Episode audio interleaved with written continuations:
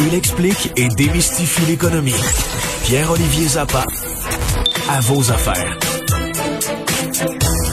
Rejoins Pierre-Olivier Zappa, bonjour.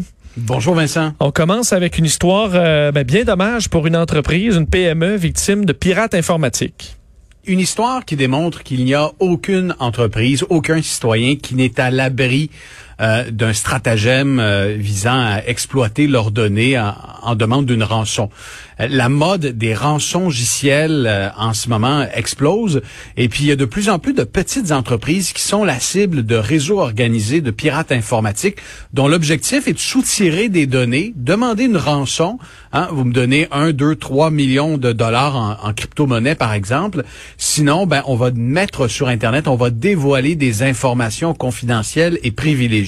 C'est exactement ce qui s'est passé chez Transport Boutin. C'est une PME, 350 employés, une entreprise de transport euh, de la rive sud de Montréal. J'ai parlé à son PDG aujourd'hui par téléphone, Bernard Boutin, pour lui demander une entrevue euh, pour, mon émission. Puis M. Boutin l'a décliné, puis il m'expliquait que lorsqu'une PME est, victime d'un tel stratagème, d'une fraude informatique, euh, il y a comme un sentiment d'impuissance, de, honte, euh, le fait qu'on s'était pas préparé assez, qu'on n'avait pas hmm. investi peut-être dans nos systèmes informatiques.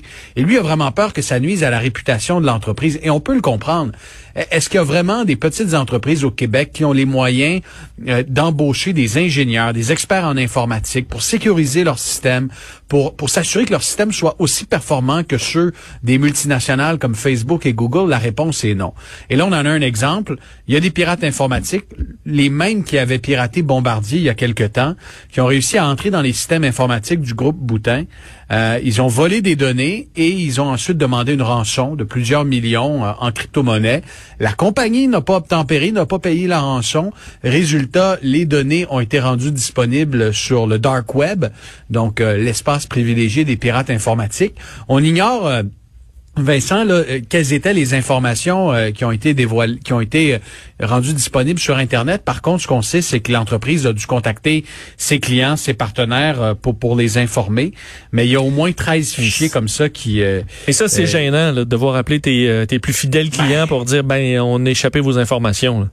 Et, et, c'est gênant, ça nuit aux affaires.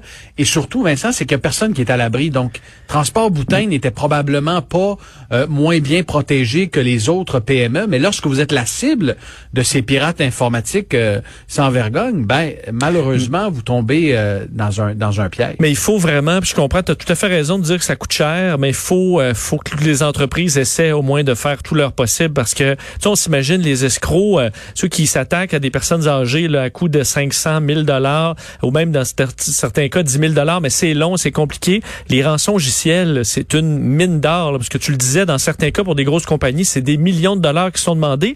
Et souvent, là, dans ce cas-là, ils n'ont pas payé, ce qui est une bonne chose, mais souvent, ils payent parce qu'ils n'ont pas le choix. On a vu des systèmes hospitaliers euh, attaqués, on a vu mm-hmm. des entreprises qui, dans bien des cas, la STM, dans bien des cas, n'ont pas le choix de payer.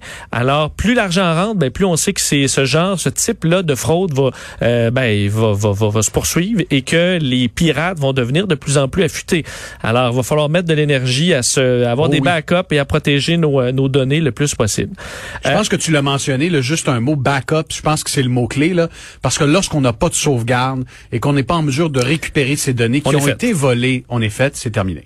Alors, euh, Parle-moi d'un endroit que je connais bien, l'aéroport de Saint-Hubert, euh, qui euh, tente depuis, enfin, qui euh, bon réussit sur plein de points, là, mais d'augmenter le, bon, le, nombre de plus gros appareils qui vont se trouver là et, entre autres, d'intéresser des compagnies de vol à rabais. Ça faisait un an et demi que je n'avais pas pris l'avion, Vincent.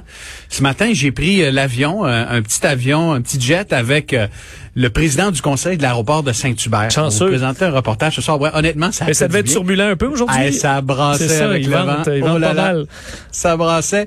Et on a pu discuter des plans d'avenir et de relance de l'aéroport de Saint-Hubert, qui souhaite convaincre le gouvernement fédéral de lui octroyer la permission d'avoir des vols en partance de Saint-Hubert vers l'étranger.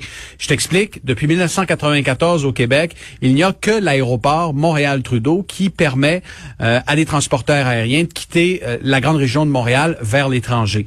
Ce monopole semble désuet, du moins c'est l'avis du président du conseil de l'aéroport de Saint-Hubert, et il souhaite pouvoir accueillir des vols arabais, donc ce qu'on appelle dans, le jargon du low cost, euh, permettre à des petits transporteurs qui font un vol Saint-Hubert, Fort Lauderdale pour 100 dollars, de venir s'installer euh, à Saint-Hubert. Et l'objectif, c'est surtout de couper l'herbe sous le pied des aéroports qui ont, qui ont connu une croissance phénoménale tout près de la frontière. Pensons à Plattsburgh, hmm. Burlington. Euh, ceux qui nous écoutent en ce moment ont peut-être par le passé, moi, moi je l'ai déjà fait, moi aussi. Euh, pris l'avion à partir de Plattsburgh parce que j'économisais 300-400 dollars sur mon billet pour me rendre dans le sud des États-Unis ou dans les Caraïbes. alors, si on pouvait rapatrier ce volume-là à Saint-Hubert, en investissant dans les infrastructures aéroportuaires et surtout en donnant la permission, donc en signant un décret leur permettant d'accueillir des vols euh, vers l'étranger. Ça permettra à l'aéroport d'ici trois ans de devenir une plaque tournante, une espèce d'offre complémentaire euh, à l'aéroport Montréal-Trudeau, euh, parce que les frais d'atterrissage, les frais des installations aéroportuaires sont beaucoup plus élevés à Montréal-Trudeau. Donc, on se prive en quelque sorte de, de transporteurs aériens low cost qui ne viennent pas à Montréal-Trudeau. Je vois quand même deux euh, deux, petits bémols. Je sais pas si tu as eu des réponses, mais moi, il y a le côté trafic aérien, ce coin-là, c'est de plus en plus compliqué. Il y a plein de petits avions, des avions écoles qui peuvent éventuellement être dans le chemin de, gros porteurs. Là. Bon, c'est une chose. Et le bruit, là. On sait que c'est un, problème constant des plaintes de bruit des citoyens à Saint-Hubert autour. Euh, je sais pas si ça, ça semble, du moins les, plaintes, euh, l'aéroport le gère. Euh, est-ce que ça semble être un problème? les plaintes sur le bruit sont surtout liées au vieux Boeing de Kronos Aviation. Euh, c'est une compagnie qui fait du euh, des, vols vers le nord pour les travailleurs C'est un vieux 737, on le reconnaît, il passe au-dessus de, la ville, c'est sûr qu'on le reconnaît là et ils en ont deux. Ils sont noirs. Ce sont des vieux Boeing, mais ce sont en même temps les seuls modèles qui permettent d'atterrir sur des pistes de gravier dans le Grand Nord parce que les moteurs de ces Boeing 737 de l'époque ont, ont, une poussée d'air. Euh, ça empêche le, gravier d'entrer dans les moteurs. Donc, ils n'ont pas le choix pour opérer dans, dans le Grand Nord d'utiliser ces avions-là. Ce sont des avions, des avions aussi qui sont polluants.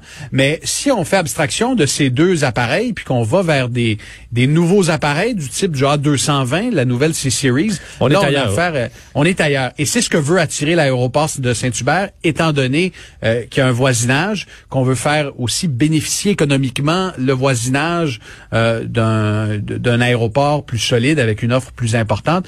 Donc, attirer des vols avec des appareils de nouvelle génération plus silencieux, parce qu'on est conscient qu'il y a un secteur résidentiel qui n'apprécierait pas nécessairement avoir des vieux Boeing à 4 heures du matin hmm. atterrir. Ben, moi, j'adore ça, ce bruit-là. Là j'adore ça, mais c'est effectivement pas le, cas de tout le monde.